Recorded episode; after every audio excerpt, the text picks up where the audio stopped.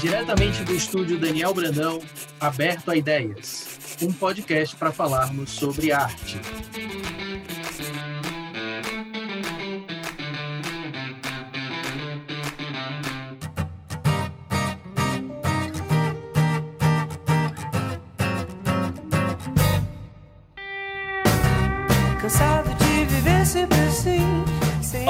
Gente, sejam bem-vindas e bem-vindos para a gente conversar sobre arte, conversar sobre desenho, conversar sobre quadrinhos. E hoje a gente tem uma convidada muito bacana, uma amiga querida, a Brenda Maria. A Brenda, que é quadrinista, roteirista, desenhista, colorista, artista do coletivo Netuno Press, está concorrendo ao Prêmio HQ Mix esse ano. Brenda, muito bem-vinda.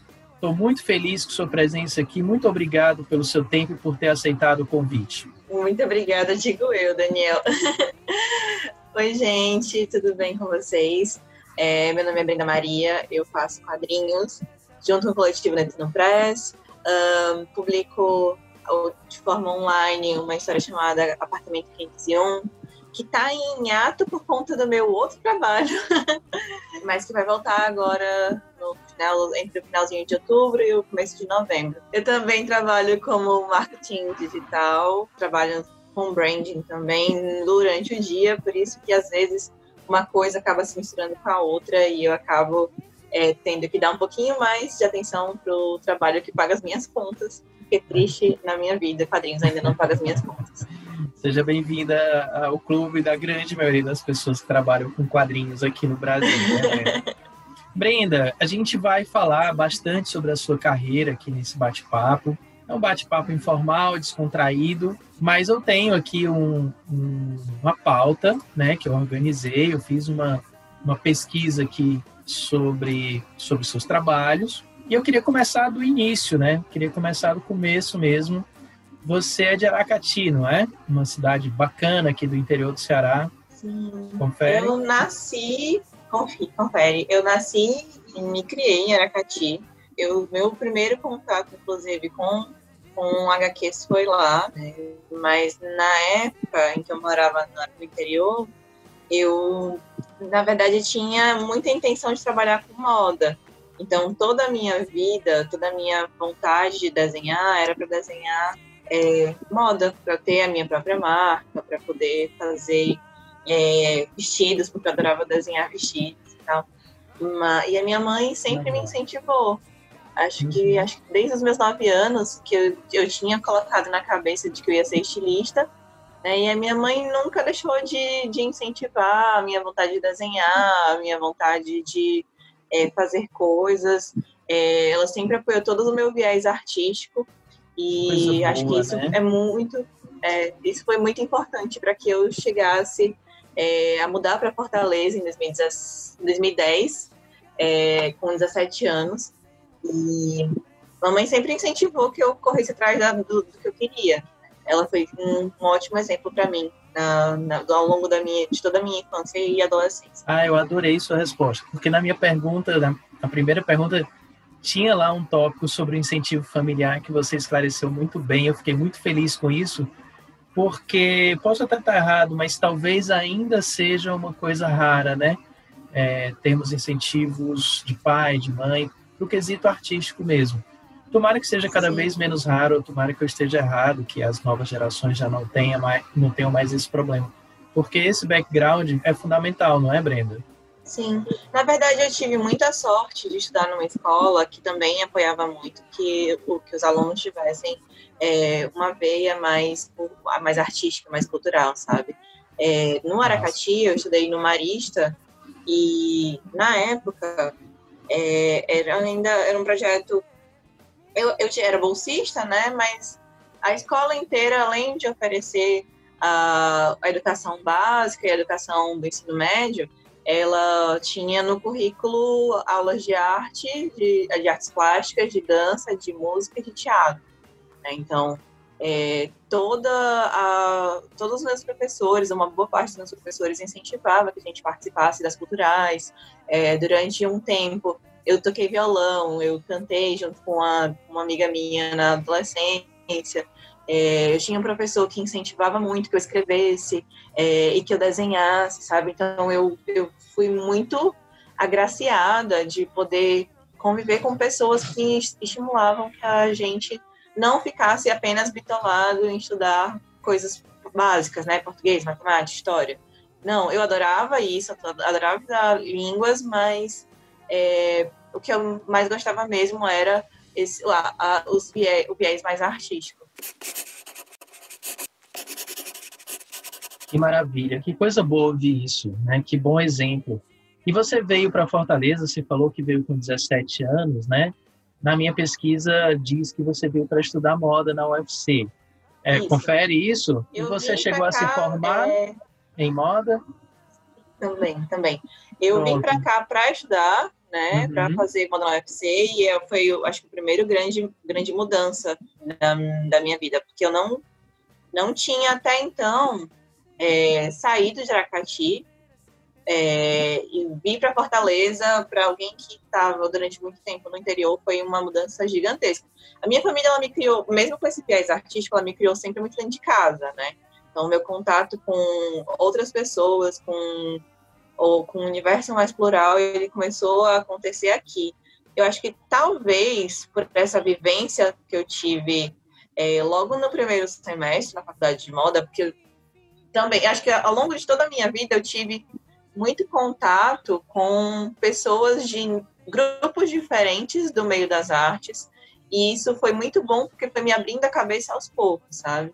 É, no meu primeiro semestre na faculdade, teve um evento chamado R-Design, que é um evento regional de design que envolvia várias categorias do, do campo de criação do design. Né? Então, tinha gente da ilustração, tinha gente de design gráfico, tinha gente de design de moda, gente da publicidade e de outros setores é, próximos, né?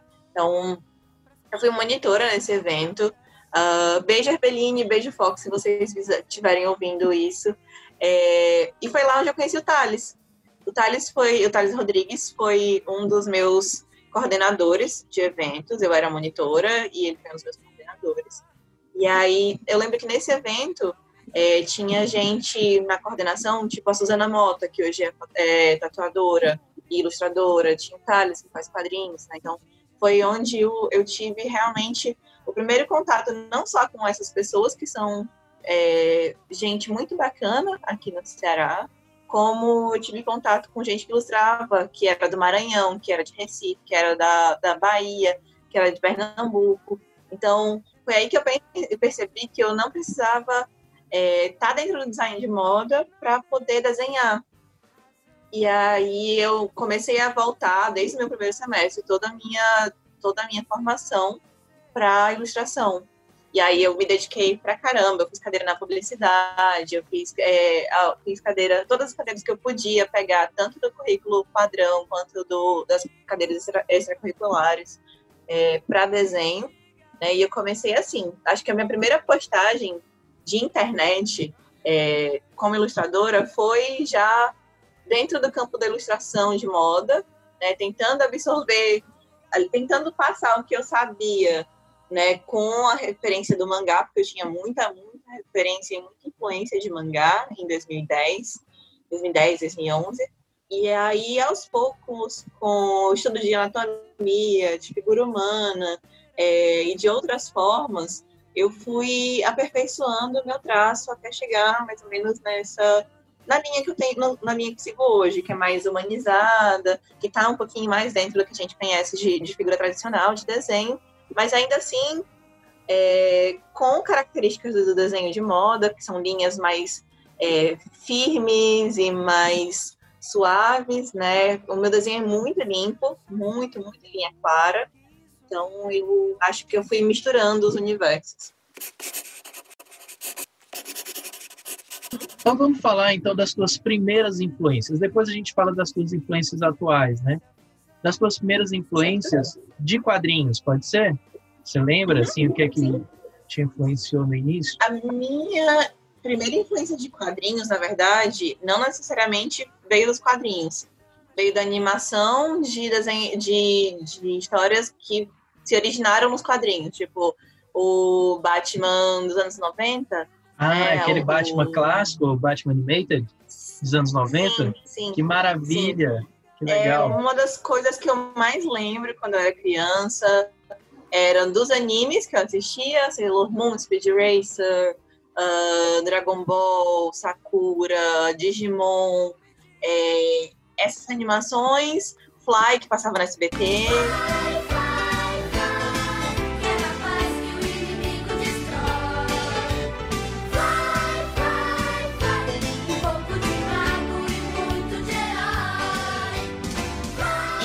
Batman Animated Series,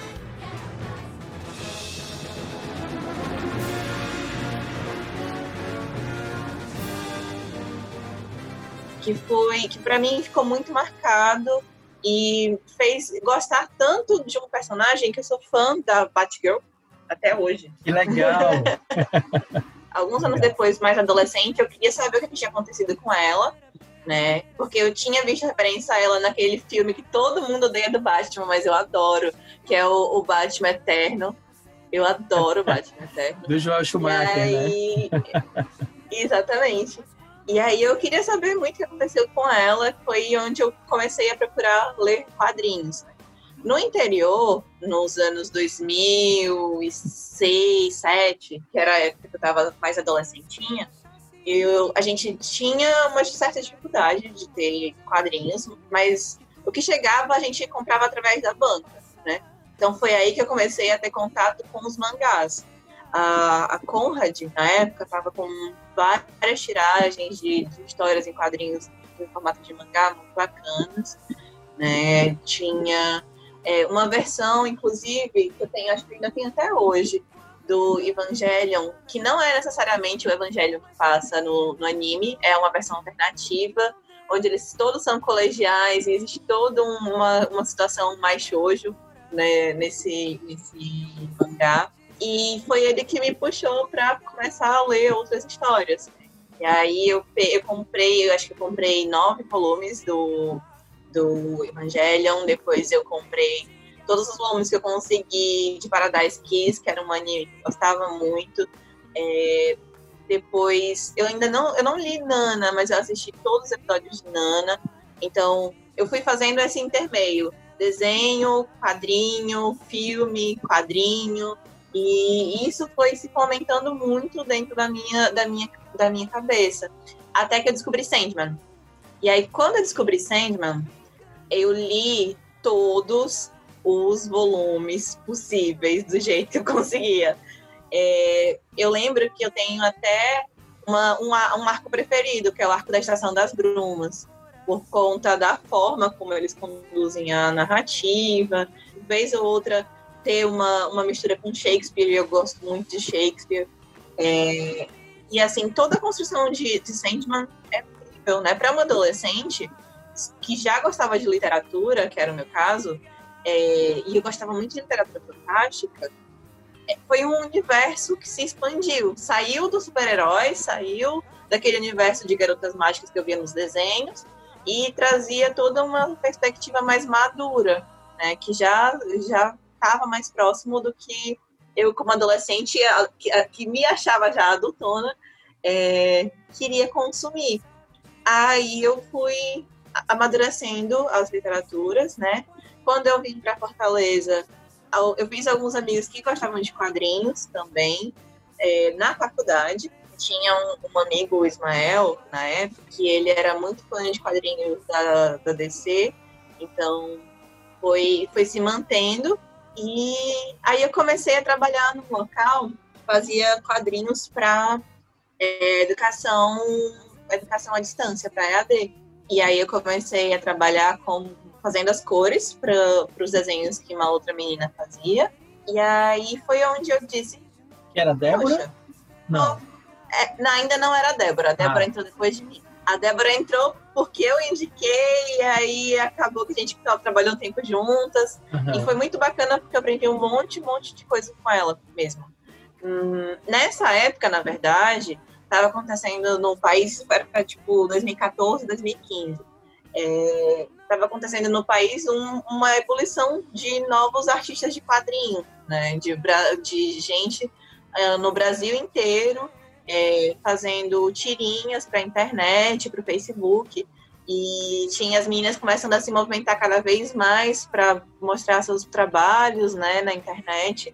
E casou com a época que a Débora Ruth a Amanda estavam desenvolvendo o projeto do Desenquadradas, casou com o Ladies Comics surgindo também, casou com várias iniciativas que me deram um, um gás maior de pensar, por que não?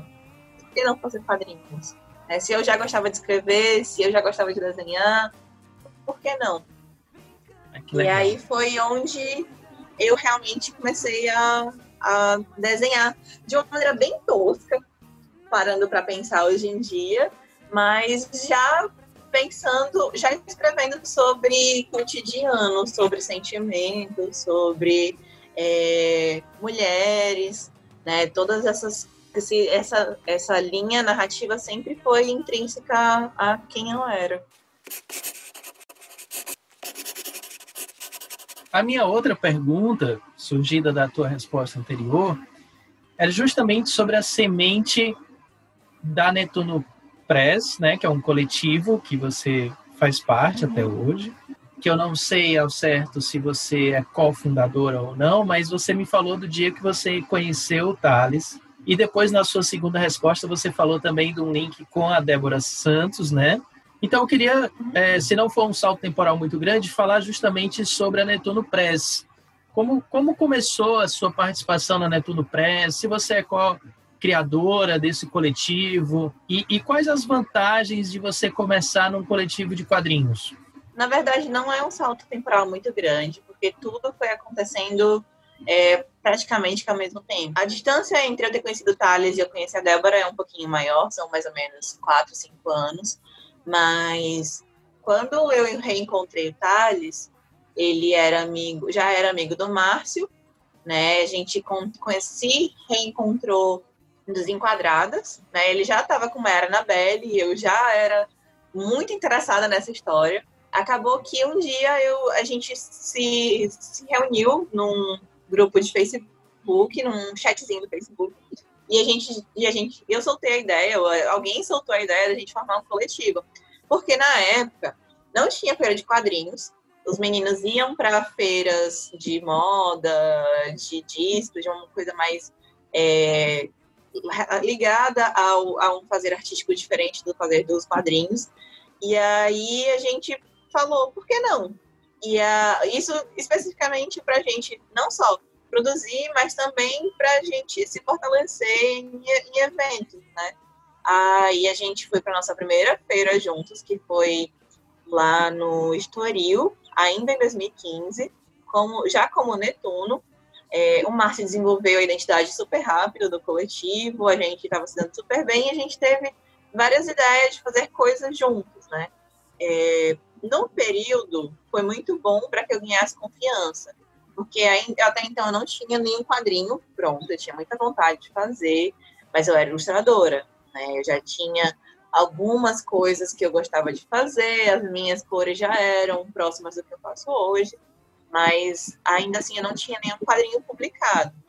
É, então, quando a gente formou coletiva, comecei a trabalhar com a Débora, é, trocar mais ideias com os meninos, eu comecei a ter um pouco mais de confiança.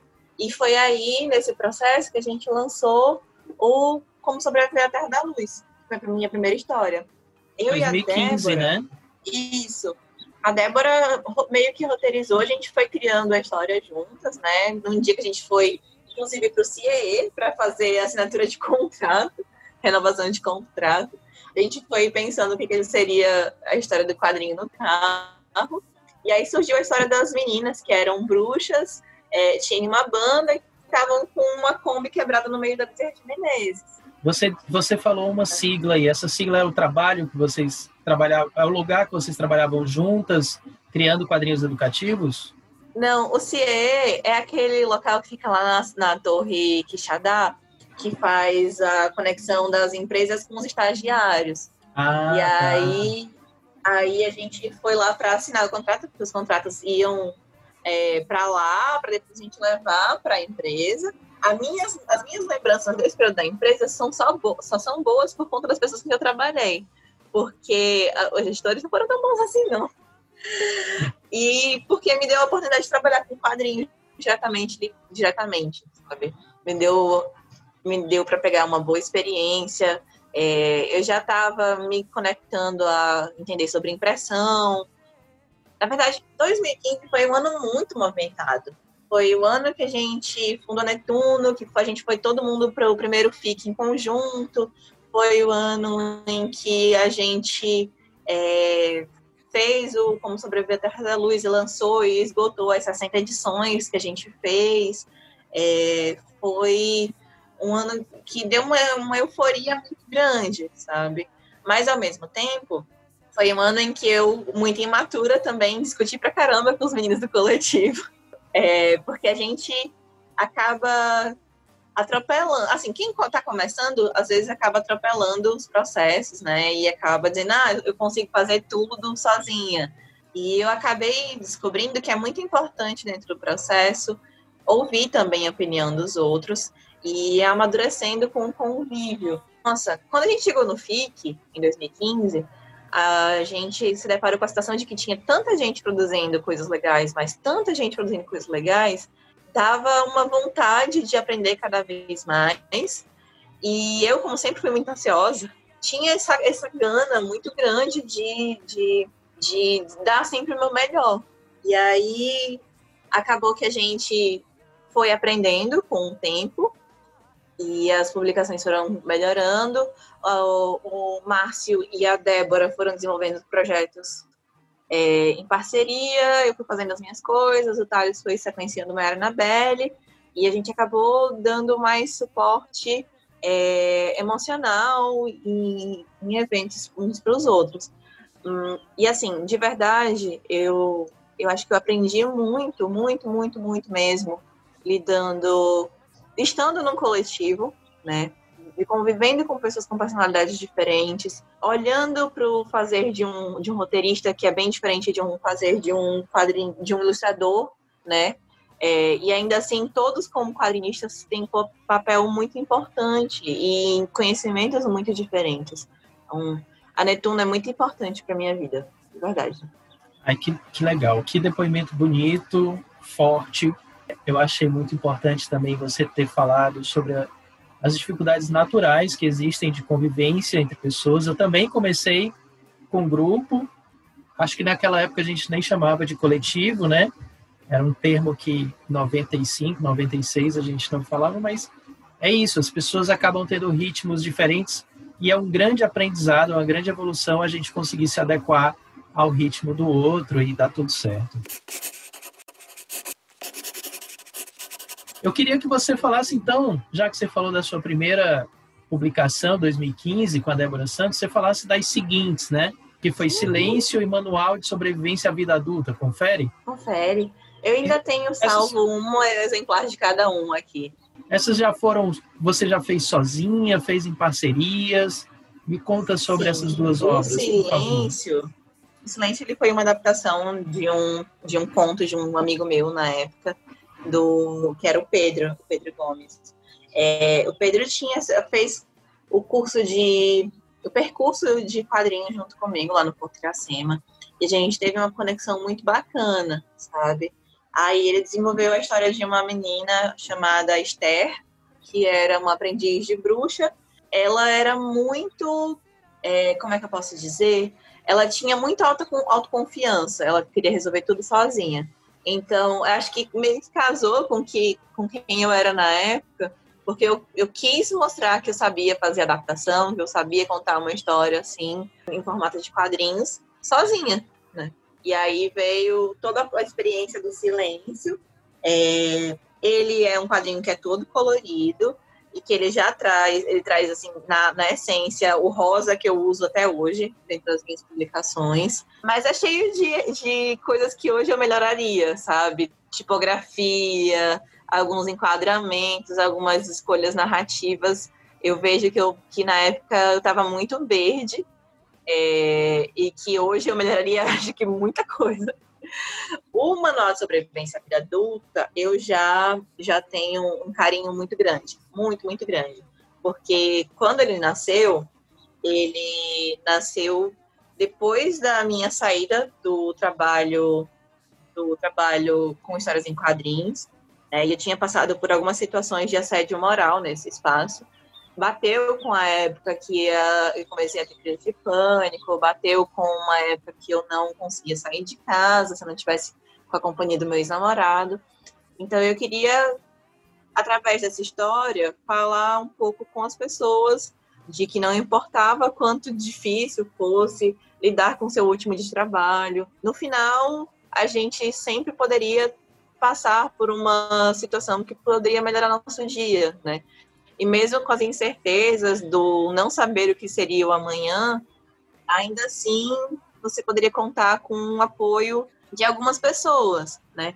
E aí eu personifiquei de, em forma de alguns gatinhos fantasmas os pensamentos da personagem, né? A história se tornou muito mais engraçada do que eu previa.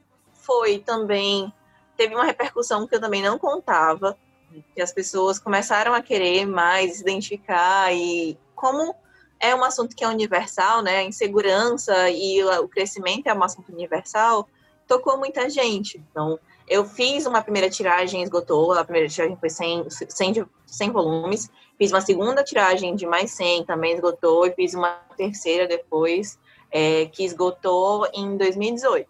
Nesse intermeio, eu colori uh, uma Annabelle 2, uma parte da Annabelle 2 e toda uma Annabelle 3. Foi também a época que eu precisei começar a voltar a trabalhar, né? Porque eu passei um tempo como frila. E aí, quando eu voltei a trabalhar, é, eu já estava trabalhando com design gráfico numa outra empresa. E aí, a minha rotina era basicamente ir para o trabalho, voltar do trabalho.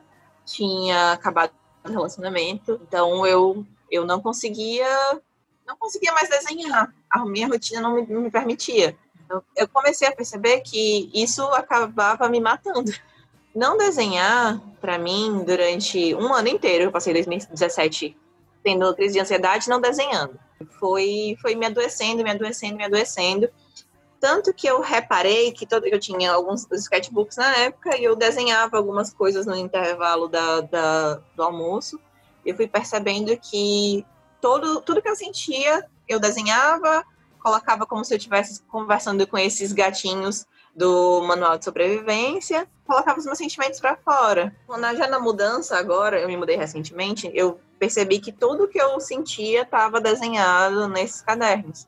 Né? As minhas inseguranças, o meu desconforto com o trabalho que eu estava, é, a minha vontade de fazer quadrinhos, é, os meus medos, os tudo estava ali o tempo todo e eu não percebia que eu tava que eu não estava tão bem. Aí precisou eu passar por uma situação complexa no meio de 2018, que foi preciso de uma intervenção maior de psicólogo e psiquiatra para que eu percebesse como que desenhar era muito importante e que não deveria sair da minha rotina de forma alguma. Uhum. Aí 2018, eu fui pra Comic Con com morta de insegura, porque era a primeira vez que eu tava indo pra Comic Con em São Paulo. Uhum. É, não tinha quadrinho novo, não tinha conseguido fazer, tinha passado por um período de adoecimento, tinha tomado, tava tomando antidepressivo e ansiolítico. E aí, lá na Comic Con, eu conheci uma galera que gostava do meu trabalho que, e que conhecia o Manual de Sobrevivência Vida Adulta sem eu nunca ter visto esse, essas essas pessoas. Eu prometi para mim mesma ir pro Hildon. Eu, eu até conversei com ele, com ele nesse dia, que em 2019 ia ter quadrinho novo. E eu encontrei aqui a minha amiga Brenda, olha aí. Ó. A Comic Con tem sido uma, uma coisa, um evento muito intenso, né? Tem sido muito interessante perceber que cada vez mais o meu público realmente é composto por mulheres. Tem me dado uma motivação muito grande. Então, podem se preparar que ano que vem tem quadrinho. Aí eu. Está, acho que tem vídeo. Fala, tem, acho que tem vídeo falando disso. O Hildon vai, vai, vai lembrar disso. Aí eu comecei a maturar o Cais do Porto, que, que é o meu a minha história mais recente. E que é a minha próxima pergunta, inclusive. Olha, que, que história, né? Que você contou aí. É, só para poder contextualizar, o Hildon, Hildon Oliver, trabalha com cultura pop aqui no Ceará, é um grande amigo nosso, né? 2019. Sim, beijo, Hildon. Pois é. Ele é meu guerreirinho. Então, em 2019, você lançou Cais do Porto, né? É, que é uma, me corrija se eu estiver errado, uma declaração de amor à Fortaleza, enfim, que você, com todos os defeitos e qualidades da cidade, você se adaptou muito bem, foi acolhida de certa forma, né? Deve ter passado por situações boas, por dores, né? Por, enfim, muitas coisas complexas que uma cidade grande oferece. E a premissa do quadrinho é uma premissa que eu acho genial, preciso registrar aqui. E eu queria saber de você como foi esse processo de produção, né? Porque uma você, terminou a pergunta passada dizendo: "E aí eu estava na CCXP e me empolguei e eu encontrei o Hildon e falei para ele: 2019 vai ter quadrinho novo". Uma vez que você decide isso, tem todo um processo, né? Para você conseguir fazer um quadrinho novo e um, um grande quadrinho, um, quadrinho, um baita quadrinho que você conseguiu fazer, que foi Cais do Porto. Daria para falar para a gente como foi esse processo? Sim, com certeza. Ele foi um processo até um pouco demorado, né? Esse, esse quadrinho, ele tem, se não me engano, 54 páginas, é, sendo que 46 ou 48 são de história. Né? Isso para mim era maior do que tudo que eu já tinha feito na minha vida. Então, quando eu decidi que eu ia fazer um quadrinho, um quadrinho novo, eu decidi que eu queria contar uma história sobre Fortaleza, porque eu já morava, já, já ia fazer 10 anos que eu morava na cidade, né? aliás, fez 10 anos esse ano, e toda essa minha trajetória de ter vindo para cá ainda muito, muito imatura, de ter conhecido muita gente, de ter trabalhado em cantos bons e ruins, de ter passado por situações de ansiedade, experimentado várias coisas dentro dos quadrinhos e dentro do, do meu próprio amadurecimento, vinham sendo, sendo maturadas, né? Eu já estava fazendo terapia com a minha terapeuta atual, a Júlia, é, e a Júlia acompanhou o processo desde o começo, né? Eu, eu chegava para falar com ela sobre, sobre o que eu queria falar no quadrinho, e aí eu conversava de como que era empolgante poder fazer tudo desde o começo. E aí eu me dediquei a aprender um pouco mais sobre roteiro, porque essa é de verdade uma das minhas maiores dificuldades. É, comprei alguns livros de autores brasileiros, um livro da Miri e um livro do Raoni, do Raoni Marques, para me ajudar nesse processo.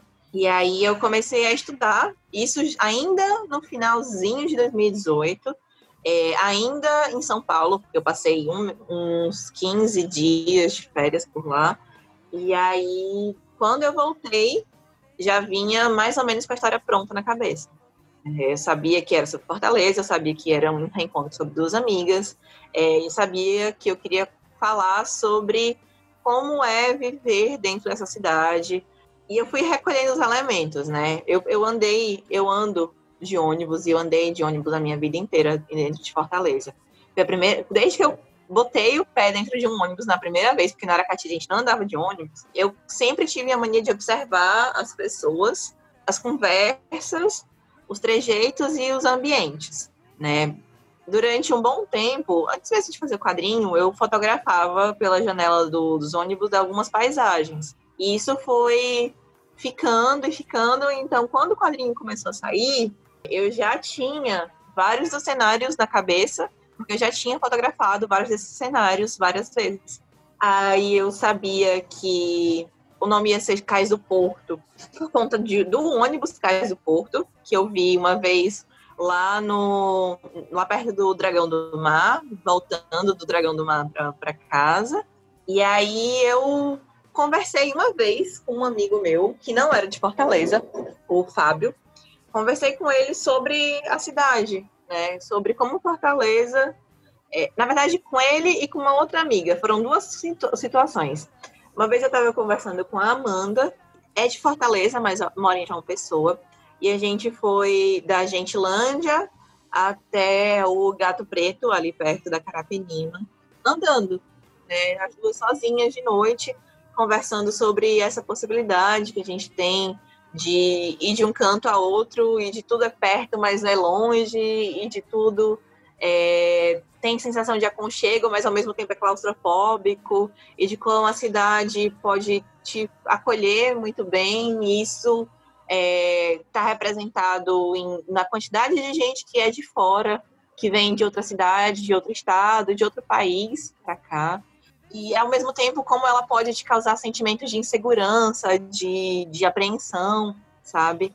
Aí o Fábio, inclusive, mora em São Paulo hoje em dia, e o Fábio era apaixonado por Fortaleza, sabe? O Fábio tinha um olhar tão delicado pela cidade que batia muito com o que eu observava das paisagens, das pessoas que eu conhecia. E essa paixão dele me contaminava de um jeito. Eu não tinha como não olhar para uma cidade que me acolheu tão bem, que me fez crescer tanto, é, de outra forma. E aí o Cais do Porto nasceu de várias conversas com várias pessoas, da observação de várias conversas de outras pessoas que eu não conhecia. E não tinha outro local melhor de passar a história do que dentro de um ônibus. Porque aí onde a gente pode ver o movimento das pessoas, a gente pode ver os ambulantes que, que sobem e que vão embora, as conversas paralelas, o devagar das pessoas que olham pela janela do ônibus, sabe? É, e aí eu realmente eu quis fazer com que a história transmitisse essa sensação de aconchego, uhum. sabe? Que foi o que eu mais tive das pessoas aqui em, aqui em Fortaleza. E aí eu é, escrevi todo o roteiro durante de mar, janeiro, abril, eu acho. Na verdade, não. Antes de fazer o Cais do Porto, eu, ainda, eu fiz a história que está no final do quadrinho, que é um dia de cada vez. Eu passei um tempo maturando o Cais do Porto enquanto eu fazia essa história. É, e eu queria contar como que tinha sido a experiência da pessoa tem, depois da tentativa de suicídio, que ela tinha sentido e tal. Quando o Cais do Porto começou a surgir, e eu fui escrevendo o roteiro e amadurecendo junto com a minha terapeuta, eu queria trazer uma, uma interseção entre as duas histórias. Então, eu comecei a delinear todo o, o, contexto da Clara, que é a personagem que inicialmente seria a principal. E aí, a Clara tinha essa irmã, que é a Bianca, que está em São Paulo, é, e tinha essa avó que está que tá para fazer uma cirurgia, e ela estava preocupada com tudo isso, porque ela meio que tinha se tornado a mãe todas das duas em situações diferentes e ela já não estava mais no seu melhor momento psicológico. E aí eu depois disso eu construí a Giovanna, que teoricamente seria a antagonista, mas antagonista amigável, né?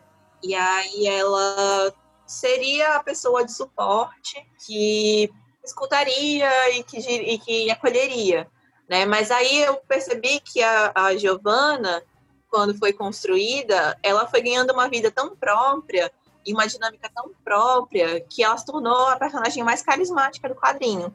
Aquele cabelo rosa maravilhoso que ela tem, a interação entre as duas, a química entre as duas, ela não estava prevista no roteiro, né? Uhum. No desenho, no desenho, a partir do momento em que eu fui criando as duas personagens e eu fui é, fazendo com que elas interagissem, eu percebi, e não só eu, né, as pessoas com quem que viam o, o processo das páginas sendo finalizadas, percebi que existia uma conexão muito maior entre as duas.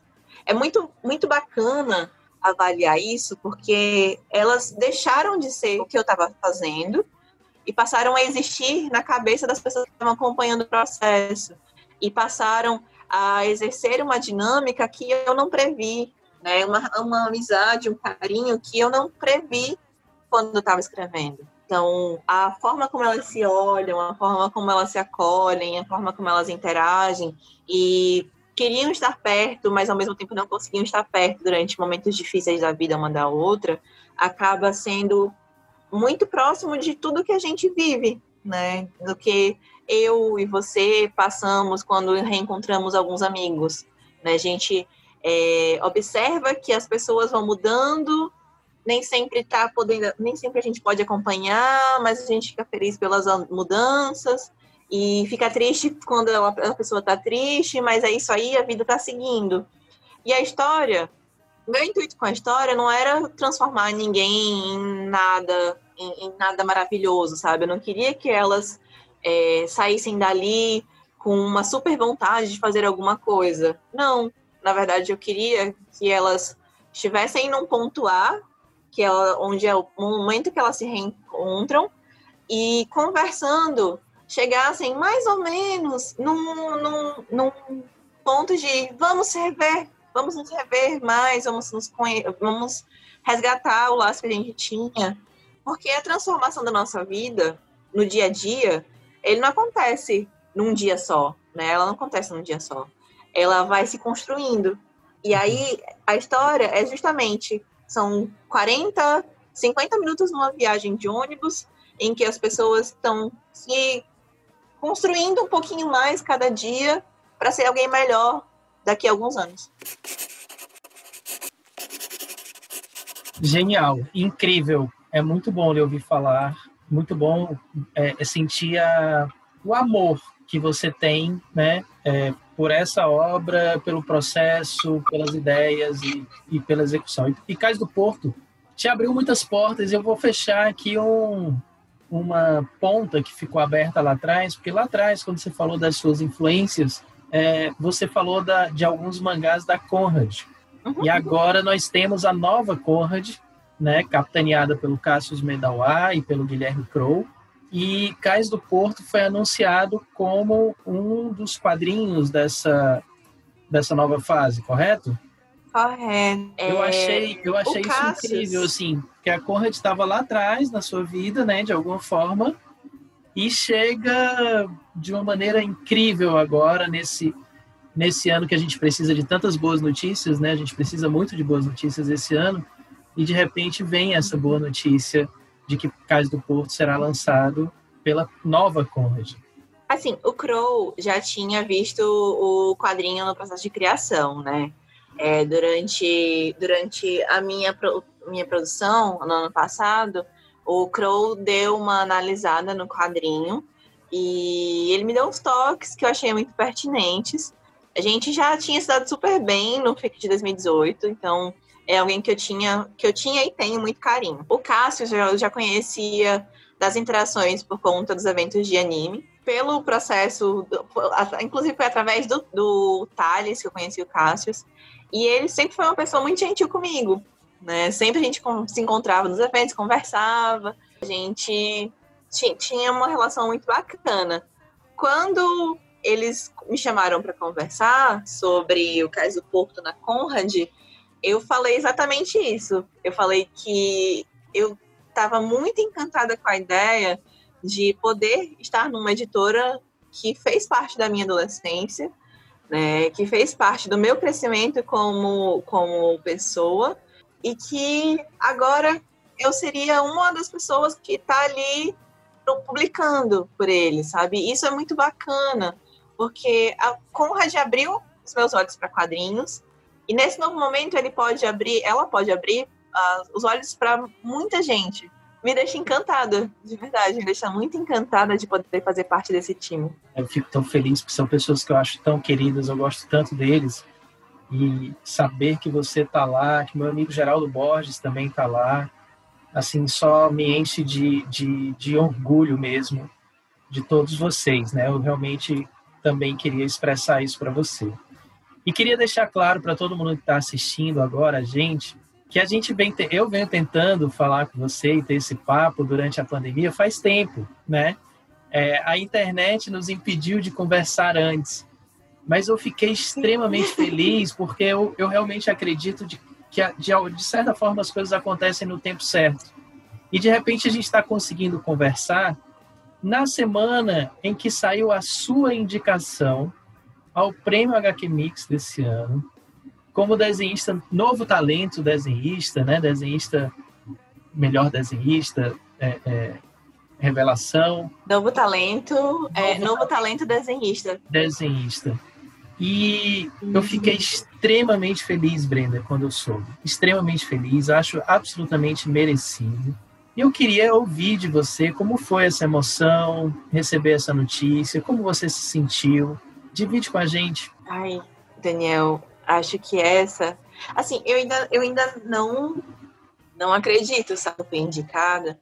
Porque já, já tinha sido, em outra situação, era na verdade, já tinha sido corrido a categoria de colorista é, pelo volume 3 do Maria Annabelle. E aí, quando eu. Mas eu, eu não, não contava, sabe? O Caso Porto, ele foi feito com muito amor, foi feito com, com uma dedicação muito grande e foi feito num tempo recorde, porque eu estava trabalhando, saía do trabalho, já vinha com um cronograma, e eu seguia um cronograma muito inspirada no cronograma que a Débora estava fazendo para os quadrinhos dela. E aí eu chegava e ia dormir tarde pra caramba, fazendo ele, e no outro dia acordava cedo e pegava a hora do almoço para pegar mais coisa e tal. E tinha amigos que estavam me dando suporte nessa, nessa história, sabe? Tinha o, o, JP que me ajudou a colorir boa parte das páginas na, na base de cor, inclusive. E aí eu foi um trabalho que foi feito com muito cuidado e com muito carinho. Então, eu me inscrevi, assim, sem expectativa nenhuma no, no HQ Mix, porque, para quem não sabe, eles liberam processo de seleção para que você escreva suas obras que foram lançadas no ano anterior. E aí eles avaliam o seu projeto em algumas categorias, né? Você pode ou não estar incluído. Eu estava sem expectativa, já estava já tinha, já tinha passado muito do tempo em que eles iam anunciar, porque a, antes da pandemia eles iam anunciar os indicados, acho que no meio do ano, né? E aí só saiu essa semana. Eu nem sabia quando que ia sair, inclusive, mas na terça-feira eu recebi uma mensagem da Rebeca Puig, que é muito, muito, muito minha amiga, e eu, como tinha acabado de chegar no trabalho, tinha chegado mais tarde, eu decidi que eu ia vir depois. Aí depois o Thiago Zanetti, que é editor da Panini, que, e é um amigo muito, muito querido, me mandou um parabéns. Aí eu fiquei assim, pera, o que, que tá acontecendo? tipo, hoje não é meu aniversário, eu não fiz nada que eu merecesse parabéns. E aí eu fui. Aí eu mandei, tipo, ué, por quê? Aí ele falou, você foi indicada no HQ Mix. Eu falei, como assim, Thiago? Como assim? Aí ele me mandou o link, né? E eu comecei a chorar. Eu, eu tava conversando com uma outra pessoa, no, com um amigo meu, via vídeo na hora, e eu gritei, gritei, e eu comecei a chorar, dizendo: caramba, não acredito, não acredito, não acredito, não acredito. Assim, eu esperava que se fosse vir uma indicação, fosse pra cor, mas eu fui indicada na categoria que eu não, não imaginava de forma alguma que eu fosse estar indicada, que era como desenhista, novo talento desenhista. E eu, eu fiquei tão sem chão, sabe? Tão, tão feliz, mas tão sem chão. Que toda vez que eu penso nisso, eu fico, gente, não pode estar acontecendo. Ao mesmo tempo, tem, tipo, tem umas pessoas que são muito queridas que também estão indicadas, sabe? Tem a, a, a Gabriela Guide, que está indicada com São Francisco a Amanda Miranda, que é uma amiga que, eu, que foi muito, muito próxima de mim durante um bom tempo, como, como roteirista. Tem o Max, que está concorrendo com o Tour Challenge no, nas publicação, como publicação.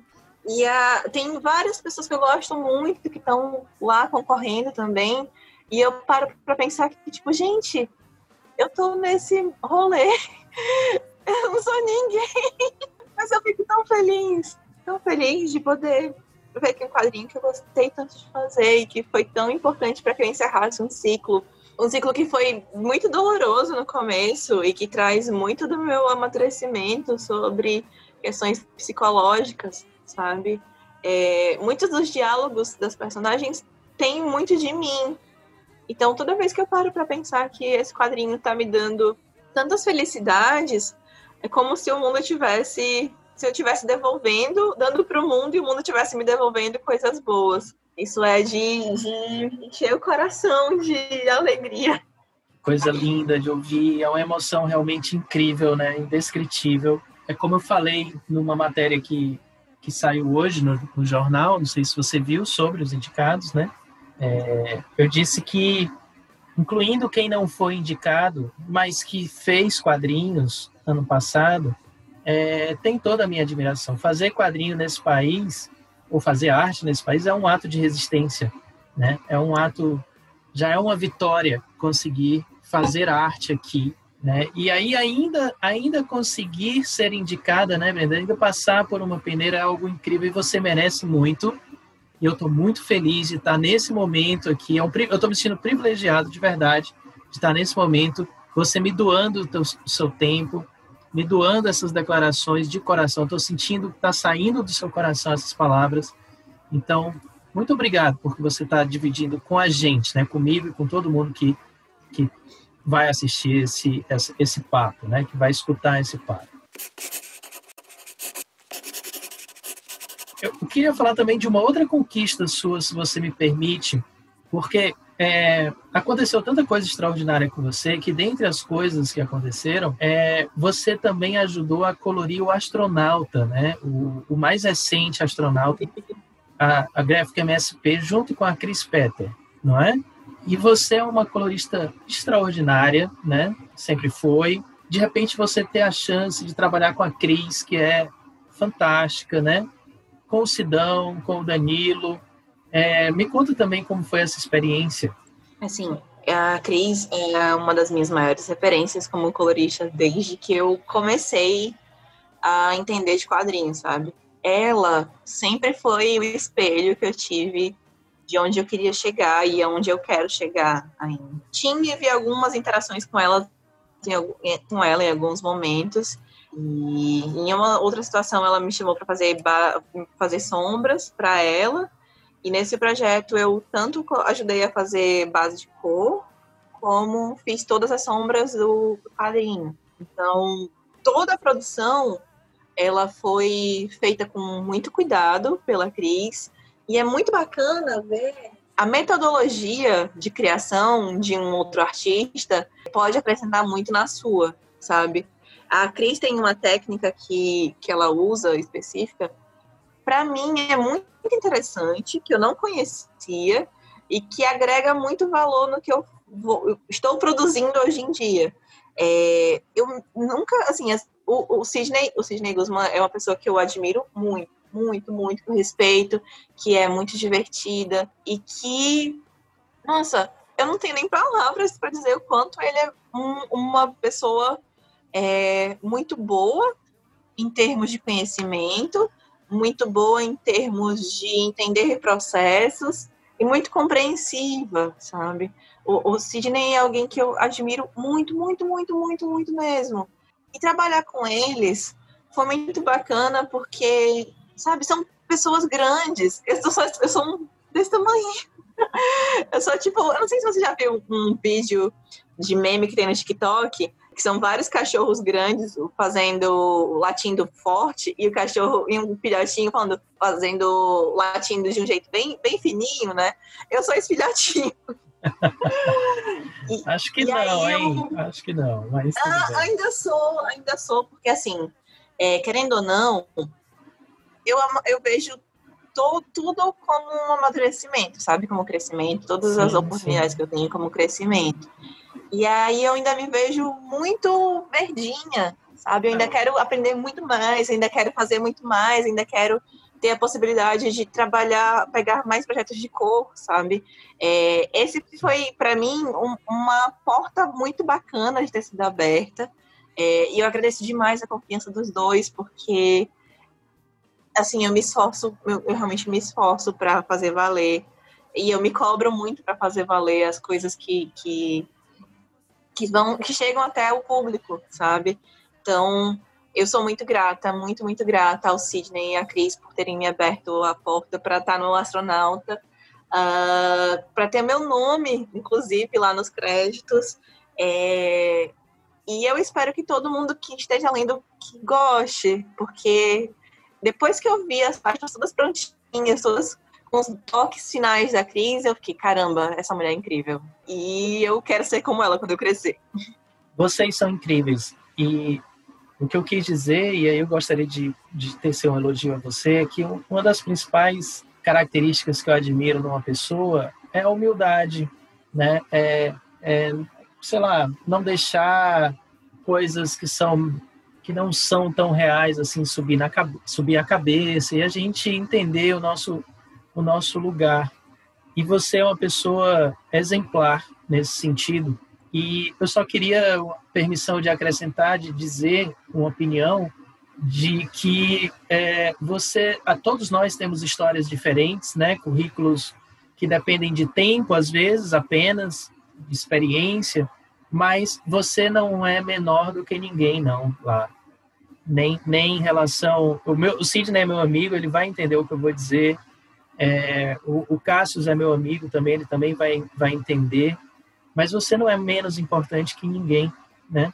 Pelo contrário, você é incrível também. Então, fica aqui a minha reverência é, a você também. Assim, se eles te chamaram, é porque você merece estar lá, entendeu?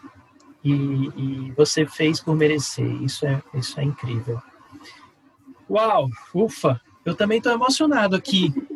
Eu não imaginava que eu ia que eu ia me emocionar tanto, né? Ouvindo, ouvindo você.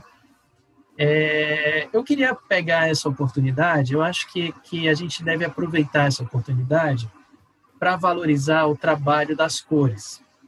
Eu não sei se você, se você concorda ou não comigo, mas de repente, leitores, pessoas mais leigas, né, mais fora assim do mercado, nem, nem achem que o trabalho de cor seja tão importante assim. Em que sentido? você vê poucas pessoas memorizando, né, nomes de coloristas, né, seguindo coloristas de quadrinhos e tudo mais. E eu acho que tudo, tudo, todas as etapas de uma história em quadrinhos, uma importância fundamental, todas elas, né? Inclusive letras e balões, que é outra área que as pessoas é, eu dou aula há muito tempo, né, Brenda? E, e, e vejo quanto eu tenho que lutar com os meus alunos para eles valorizarem, darem importância ao letramento, ao balonamento, né? E eu queria é, aproveitar essa oportunidade que eu estou falando com uma grande colorista, também, né? Você não é só colorista, claro, mas é porque é uma das suas muitas qualidades para a gente valorizar esse aspecto dos quadrinhos. Então, assim, eu quero lhe dar agora esse espaço para você dizer para a gente qual a importância das cores numa HQ, Brenda assim, todos os elementos narrativos da, no, num quadrinho são muito importantes, sabe? Uhum. É, o desenho pode falar sozinho, uh, os balões ajudam a compreensão, o ritmo que você impõe, mas as cores criam atmosfera. As cores ou a falta de cor vai trazer um aspecto muito, muito particular para o seu trabalho, né? Tem gente que trabalha só no preto e branco, é, e faz um, um, dá um show de atmosfera.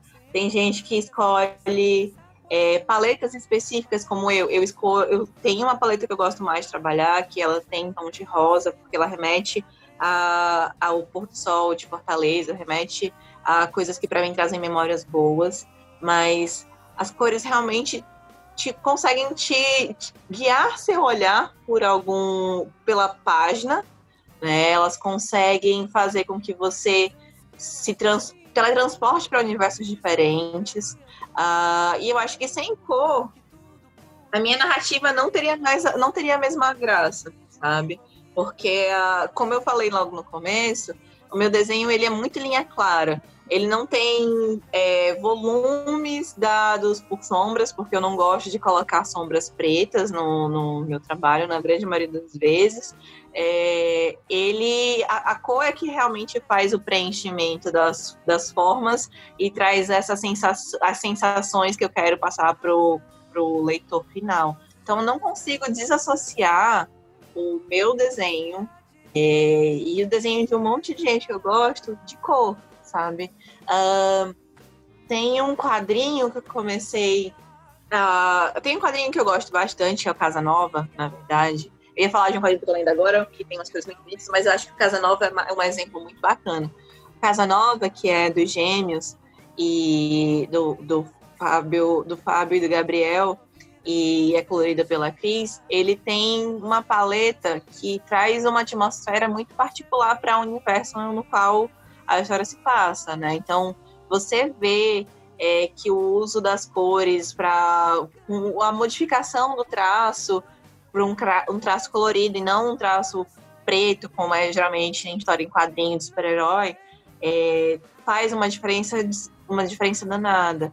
É, tem um colorista que gosto muito, que é o Matt Lopes, que faz coisas junto com a Bilks Evely, tá colorindo, tava colorindo o universo de Sandman e fez a Mulher Maravilha junto com a Bilks também.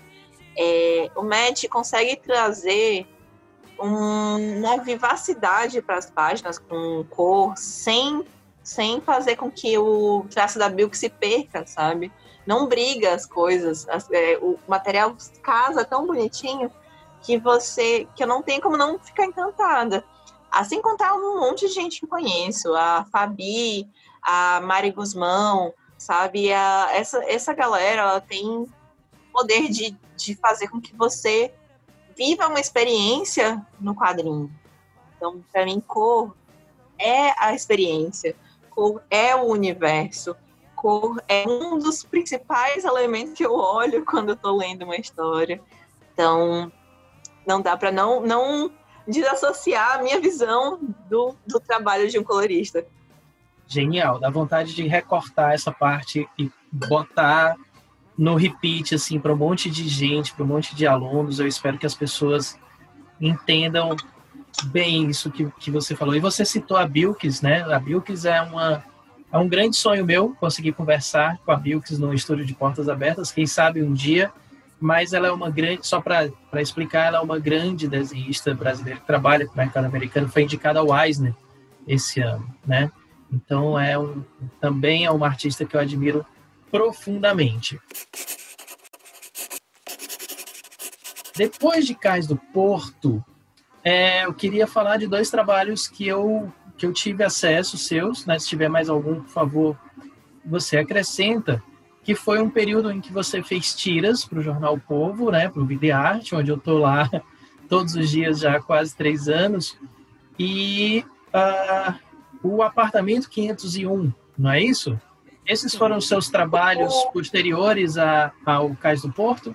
O, as tiras que eu estava fazendo para o Jornal Povo, elas começaram com o resgate do Manual de Sobrevivência à Vida Adulta, mas uhum. acabaram se misturando com o período de pandemia né? Uhum. E aí eu acabei tentando trazer para as tiras do jornal o Povo uma atmosfera de mensagens positivas, reforço no, num sentimento que a gente já não estava tendo mais, que era esperança de que as coisas iam melhorar, sabe? Para mim, arte sempre, sempre é capaz de mexer, mexer com sentidos. É capaz de trazer sentimentos positivos ou negativos, é capaz de fazer com que a gente se sinta colhido ou triste. Então, eu queria trazer junto com, a, com as histórias a perspectiva de, ok, não tá tudo bem, definitivamente não tá tudo bem, mas a gente tá passando por uma situação que a gente pode ressignificar e se conectar com pessoas de maneira diferente e começar a se entender, né, começar a conversar consigo mesma, entender que a gente não tá sozinho, mesmo sozinho, e aí foi um período que foi muito bacana, mas que por conta do meu trabalho como assistente de marketing com branding, eu acabei não conseguindo mais dar conta, sabe?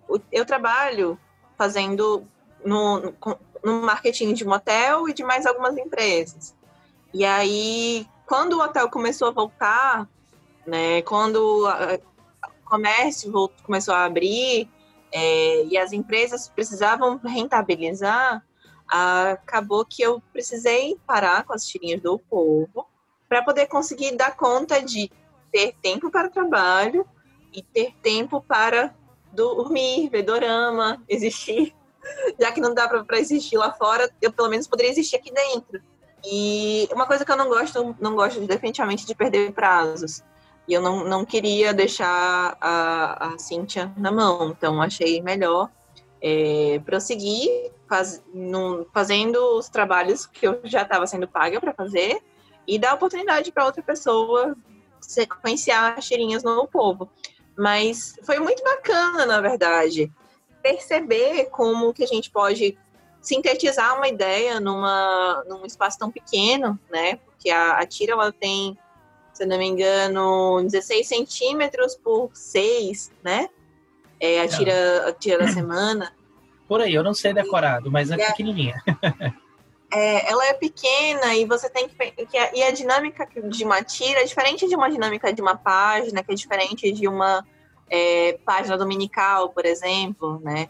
E eu, eu, eu percebo que eu penso muito em páginas sequenciais. Né? O meu fluxo de pensamento é uma história completa em páginas sequenciais. Então, foi um desafio bem grande pensar, sintetizar a tira.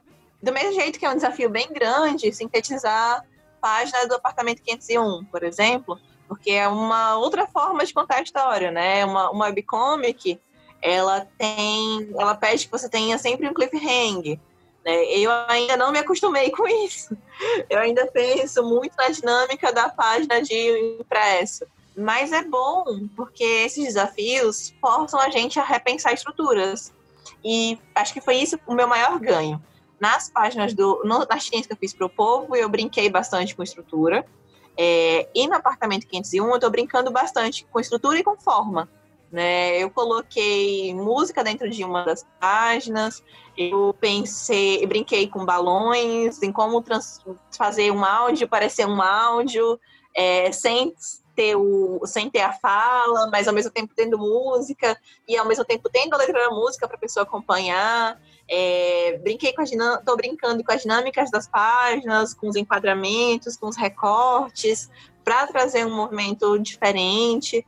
Né? E eu vejo como um aprendizado, um aprendizado grande, inclusive, e não vejo a hora de poder voltar a publicar as páginas, porque a história, a história não está nem perto do que eu imagino que do que eu imagino que ela pode mexer com o sentido das pessoas e do, e do que ela pode se tornar em breve. Bacana, bacana, Brenda. A gente está aqui já chegando no final aqui do nosso papo e eu queria que você falasse, então, se for possível falar, né, sobre o que você está fazendo agora, que a gente vai ver uhum. no futuro próximo, né? Então, assim, quais são os seus projetos atuais, né? Como é que está a Netuno Press em época de pandemia? Quais são os planos, se há algum plano pós-pandemia? Quais serão os seus próximos projetos? O que é que você pode, né? Óbvio, uh, falar para a gente, para criar umas expectativas, o que é que as pessoas podem esperar, uhum. então, da Brenda. Eu queria só dizer uma coisa antes de você responder, né? Que em 2018, final de 2018, se eu me lembro bem, você disse para o Hildon, 2019 eu vou lançar um quadrinho. E você lançou um quadrinho e ele explodiu e está te dando um, um, um resultado incrível. Vamos prestar atenção nessa resposta que você vai dar aí para ver o que, é que a gente espera de você aí para 2021 e por aí vai, porque eu, eu realmente acho que a sua história ela tende só a crescer, tá? Então, vamos lá. O que é que você anda fazendo? O que é que você tem aí para falar para a gente eu, em relação ao futuro? Estou cuidando do apartamento 501, né? Todo o primeiro arco, o primeiro arco de, de páginas tá todo escritinho. Essa é a primeira história que eu estou fazendo por capítulos melhor definidos, né? E eu estou me desafiando a ter um arco para cada um dos personagens que eu já apresentei, para trabalhar cada um as, as dificuldades, as incertezas, as inseguranças, mas também a conexão entre os quatro. O Apartamento 501 é a primeira história que eu me desafiei a colocar quatro protagonistas. Né? Então, é uma história onde o ambiente é, é personagem também, mas que cada um dos, dos, dos protagonistas tem um background totalmente diferente que vai ser trabalhado de uma maneira delicada e de uma maneira carinhosa, né? Eu acho que todo o meu trabalho ele, ele passa muito por, por, isso, pelo carinho que eu tenho com cada um dos personagens que eu estou criando. Ele é a coisa que eu posso contar. Porque tem um outro projeto, mais voltado para o público infantil, que eu tô com o roteiro é, em mãos. Eu tenho uma prima mais nova, ela tem 11 anos. Eu percebo que tem que, que o meu traço também daria coisas muito bacanas para a criança, né? Então eu conversei com algumas pessoas, tem essa história para ser feita. Pro ano que vem é muito provável que ela já ela saia impressa e vai começar a ter histórias para outros públicos, né? Isso é isso é que é bacana. É, a minha produção toda atualmente ela é voltada assim para um público mais young adult, Mas eu não vejo a hora de poder compartilhar um pouquinho do que eu faço com outros públicos. Já estou muito curioso. Queria deixar bem claro. Eu queria saber, para quem não conhece, quem não está acompanhando, onde pode acompanhar o apartamento 501. Você pode seguir o arroba Brenda. O Brenda tem dois Ds. É, e aí eu posto a história tanto lá quanto no Brenda Maria no, no Twitter. E aí estou sempre tentando manter contato. Agora está um pouquinho mais contido por conta do processo de reabertura do comércio, por conta do processo dos meus trabalhos com marketing, mas ele está voltando, a história está voltando e vocês vão. Eu espero que vocês gostem do que vai vir pela frente. Eu já te peço para você me mandar esses arrobas via WhatsApp mesmo, para a gente colocar aqui embaixo, né, na descrição do vídeo, para as pessoas clicarem e irem direto para lá. Você tem alguma, alguma notícia, algum, alguma. A, a, a, o Cais do Porto pela Conrad já está à venda? É um material digital? Ainda não, é ele está no processo de avaliação né? O Cássio está dando uma avaliada para ver o, todos os detalhezinhos possíveis, fazendo o trabalho de editoração, né? Porque no, no caso, o quadrinho nasceu, mas ele nasceu sem um editor. Aí agora uhum. está passando pelos olhos de um editor. E assim Maravilha. que ele estiver disponível para venda online, ele vai estar tá na Amazon. E eu vou obviamente, fazer o hype acontecer, porque se tem uma coisa que eu sou especialista, é de spamar, de, de fazer o hype acontecer é, com as coisas que eu lanço. E aí eu espero que vocês fiquem acompanhando todo o processo junto no Instagram e no Twitter. E quando for surgindo novas coisas, porque vão surgir novas coisas, é, eu vou soltando. E quem sabe em 2021 não aparece uma animação com o meu desenho. Uau, que legal, hein? Que anúncio forte. Também fica a dica aí para você seguir o canal da, da Nova Conrad no YouTube, porque eu acho que semanalmente Sim. tem vídeos em que eles anunciam lançamentos, eles vão sempre atualizando você é, em relação ao trabalho deles. Então, muito em breve, quando o Cais do Porto estiver realmente disponível, a gente vai ficar sabendo através também do canal da Nova Conrad no meu amigo Cassius Medawar e Guilherme Couto. Uau, Brenda, para a gente terminar, eu tenho duas últimas perguntas. A primeira delas é o que, é que você está lendo no momento? O que, é que você poderia. É, é, que indicações de leitura você poderia fazer para a gente nesse momento? Eu estou lendo nesse exato momento esse livro, é, O Príncipe e a Costureira, que é da Jen Wang. É, ele chegou ontem, inclusive, para mim. E capa linda, é né? É o lançamento do... É, ele é todo lindo, na verdade. A capa é muito bonita, o interno dele tem a ver com costura, tem uns, umas. Aquela fazendo propaganda para Darkseid. Darkseid me patrocina. é, tem uns intermeios que são modelagens, eu não sei se vai dar para ver, ó, mas são Dá modelagens planas.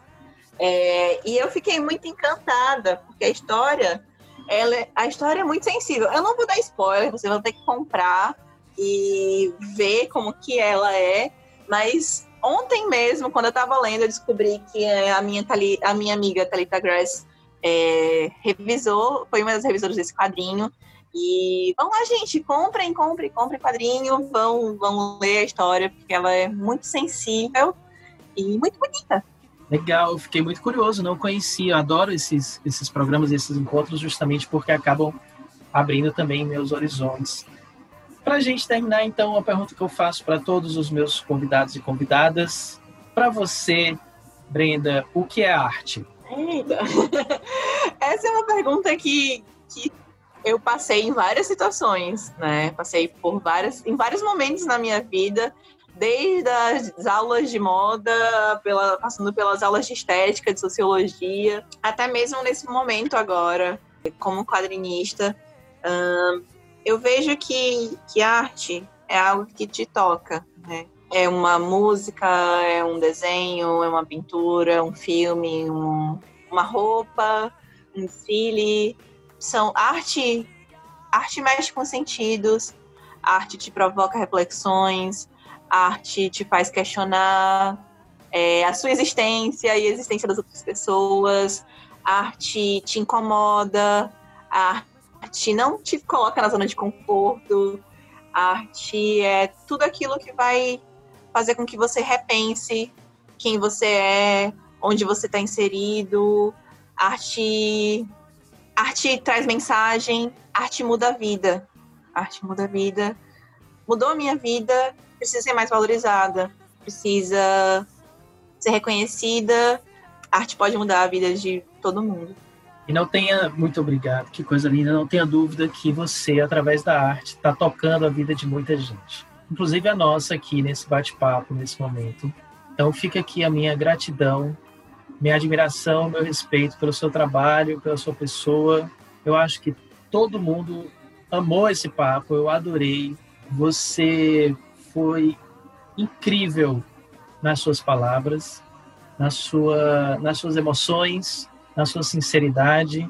Algumas vezes eu fiquei com um nozinho na garganta aqui, mas tive que me segurar para poder o papo continuar, né? Senão ficariam os dois chorando, ah, tal. Mas foi incrível.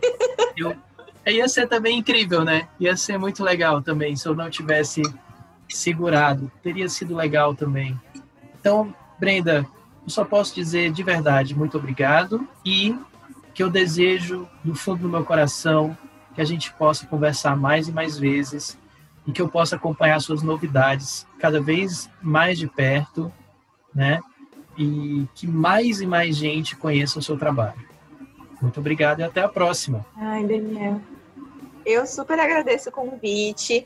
É, de verdade, tenho uma admiração muito grande pela sua história, pelas portas que você abre para muita gente é, pela sua missão de compartilhar arte e de ensinar arte para as pessoas. Tamo junto!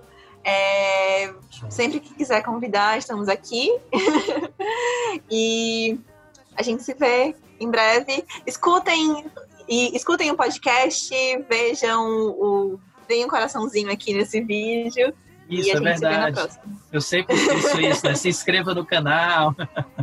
compartilhe, curta, dê o like, é isso, ajuda muito a gente, de verdade, a compartilhar esses conhecimentos, porque tem toda a questão aí de, de algoritmos e tudo mais. Então, assim, se você realmente gosta, se você quiser realmente que esse, que esse papo chegue em mais gente, é muito importante fazer é, essas coisinhas aí de, de clicar, de dar o like, de compartilhar, porque é assim que funciona as redes sociais, é assim que funciona a internet. Então é assim que a gente segue, usando isso para o bem, né? Para a gente disseminar arte e papos e conteúdos legais. Brenda, foi espetacular. Até a próxima, pessoal. Esse foi mais um Estúdio de Portas Abertas. Até breve. Tchau, tchau.